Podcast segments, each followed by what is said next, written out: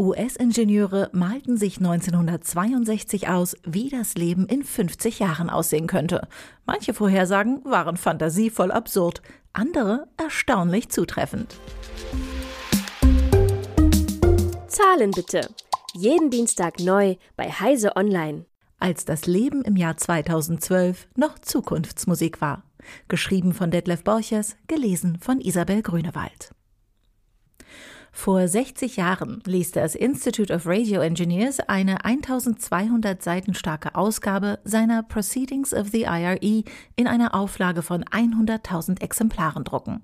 Dieser wahrlich fette Brocken von einer Zeitschrift sollte an die Gründung der IRE am 13. Mai 1912 erinnern, als das Wireless Institute mit der Society of Wireless Telegraph Engineers fusionierte und so das Institut der Radioingenieure entstand. Jede der 29 Fachgebiete des IRE lieferte Übersichtsartikel vom aktuellen Stand der Technik anno 1962. Hinzu kamen rund 100 Seiten, auf denen bekannte IRE-Mitglieder sich vorstellten, wie der Stand der Technik in 50 Jahren, also im Jahr 2012 aussehen könnte, wenn das IRE seinen 100. Geburtstag feiert. Dazu kam es nicht. Bereits im Jahre 1963 fusionierte die IRE mit dem American Institute of Electrical Engineers und es entstand das heute noch existierende, sehr einflussreiche Institute of Electrical and Electronic Engineers, kurz IEEE. E. Es ist heute der größte Wissenschaftsverband mit über 400.000 Mitgliedern in 160 Ländern. Das Schmökern im Geburtstagsband ist aufschlussreich, nicht nur was die zahlreichen Prognosen zukünftiger Technologien anbelangt. 1962 ist der Kalte Krieg in vollem Gang und sollte mit der Kuba-Krise im Oktober seinen Höhepunkt erreichen.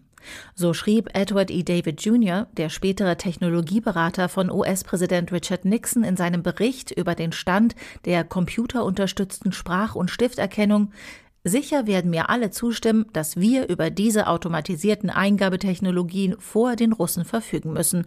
Aber es ist nicht so klar, ob wir sie in nächster Zeit als praktikable Eingabemöglichkeit für Computer brauchen. David war damals bei den Bell Laboratories Leiter der Abteilung für Spracherkennung. 1962 konnte sein Computer einzelne, deutlich gesprochene Worte erkennen, während die Schrifterkennung noch auf die gerade in der Entwicklung befindliche Schrift OCRA beschränkt war. Peter Goldmark, Leiter des Forschungslabors des Fernsehsenders CBS an der Universität Stanford, beschäftigte sich in seinem Artikel mit der Zukunft der Kommunikation über erdnahe Satelliten und meinte, dass diese wohl durch russische Raketen zerstört werden, ehe sie genutzt werden können. Immerhin ist seine Vorhersage für das Jahr 2012 einigermaßen originell. Auf Basis der Computertechnologie werden die Regierungen Prädiktoren unterhalten, die Wahrscheinlichkeiten berechnen und frühzeitig Fehlentwicklungen erkennen. Als Resultat dieser Technik werden wir die friedvolle Koexistenz der Systeme genießen können, die uns das Gefühl des Wohlbefindens und der Sicherheit geben.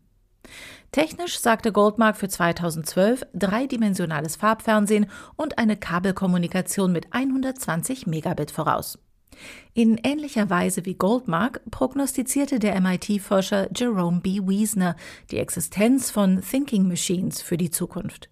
Wiesner war 1962 der Technologieberater von Präsident John F. Kennedy. Später geriet er auf die Liste der 20 Wissenschaftler, die Präsident Nixon wegen ihrer Abrüstungsvorschläge aus der Forschung entfernen wollte. Für Wiesner war der Digitalcomputer die bedeutendste Erfindung der letzten beiden Jahrzehnte.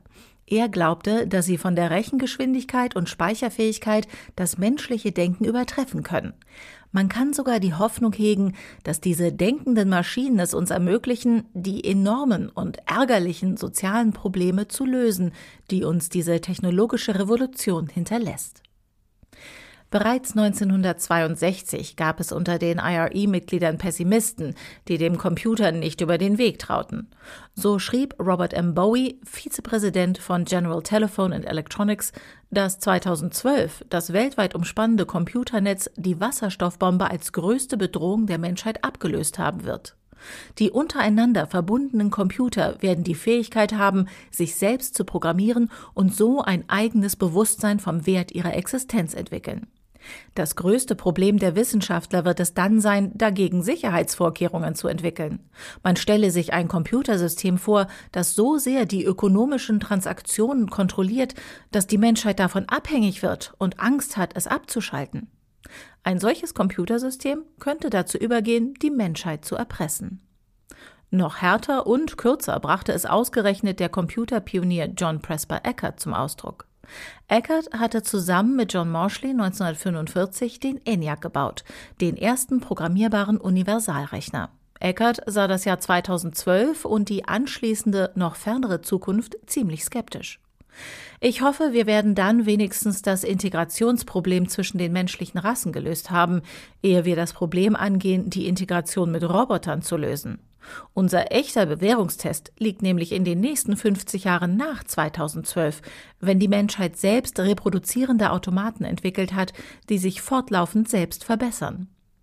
Mit diesen Sätzen spielte Eckert auf das Jahr 2058 an, in dem nach einer Kurzgeschichte des Science-Fiction-Autors Isaac Asimov drei Robotergesetze in Kraft treten, um die Menschheit zu schützen. Eckert nannte die Gesetze in einem anderen Artikel idiotisch.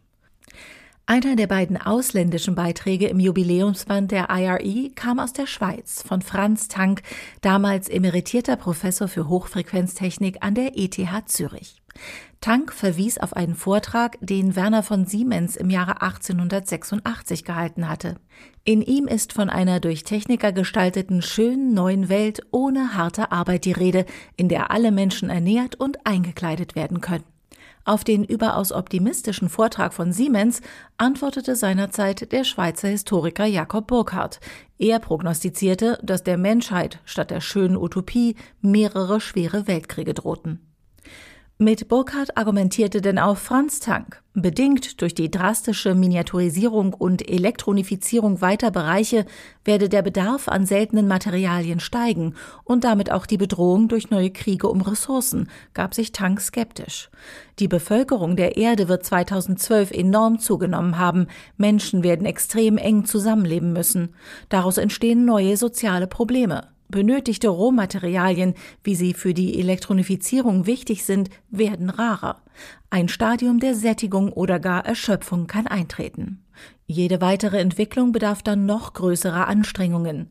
Eine höhere technologische Ebene wird der Menschheit weder mehr Macht noch mehr Glück bringen. Einen Ausweg sieht Tank nur, wenn die Ingenieure das Streben nach Glück ins Auge fassen.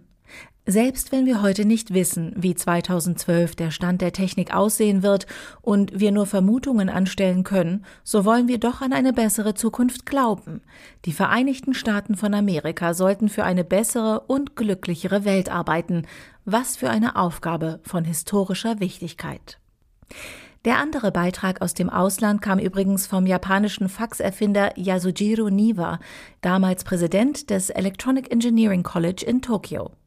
Für 2012 sagte er voraus, dass alle Menschen a Handy Super High Frequency Transmitter mit sich tragen werden, mit dem sie jederzeit überall auf der Erde andere Menschen erreichen können. Weil Menschen auf der Erde verschiedene Sprachen sprechen, werde eine Elektronik dafür sorgen, dass die Gespräche simultan übersetzt werden. Mit welchen anderen Prognosen für 2012 die Wissenschaftler und Elektroingenieure richtig lagen, erzählt das nächste Zahlen bitte. Zahlen bitte. Jeden Dienstag neu bei Heise Online.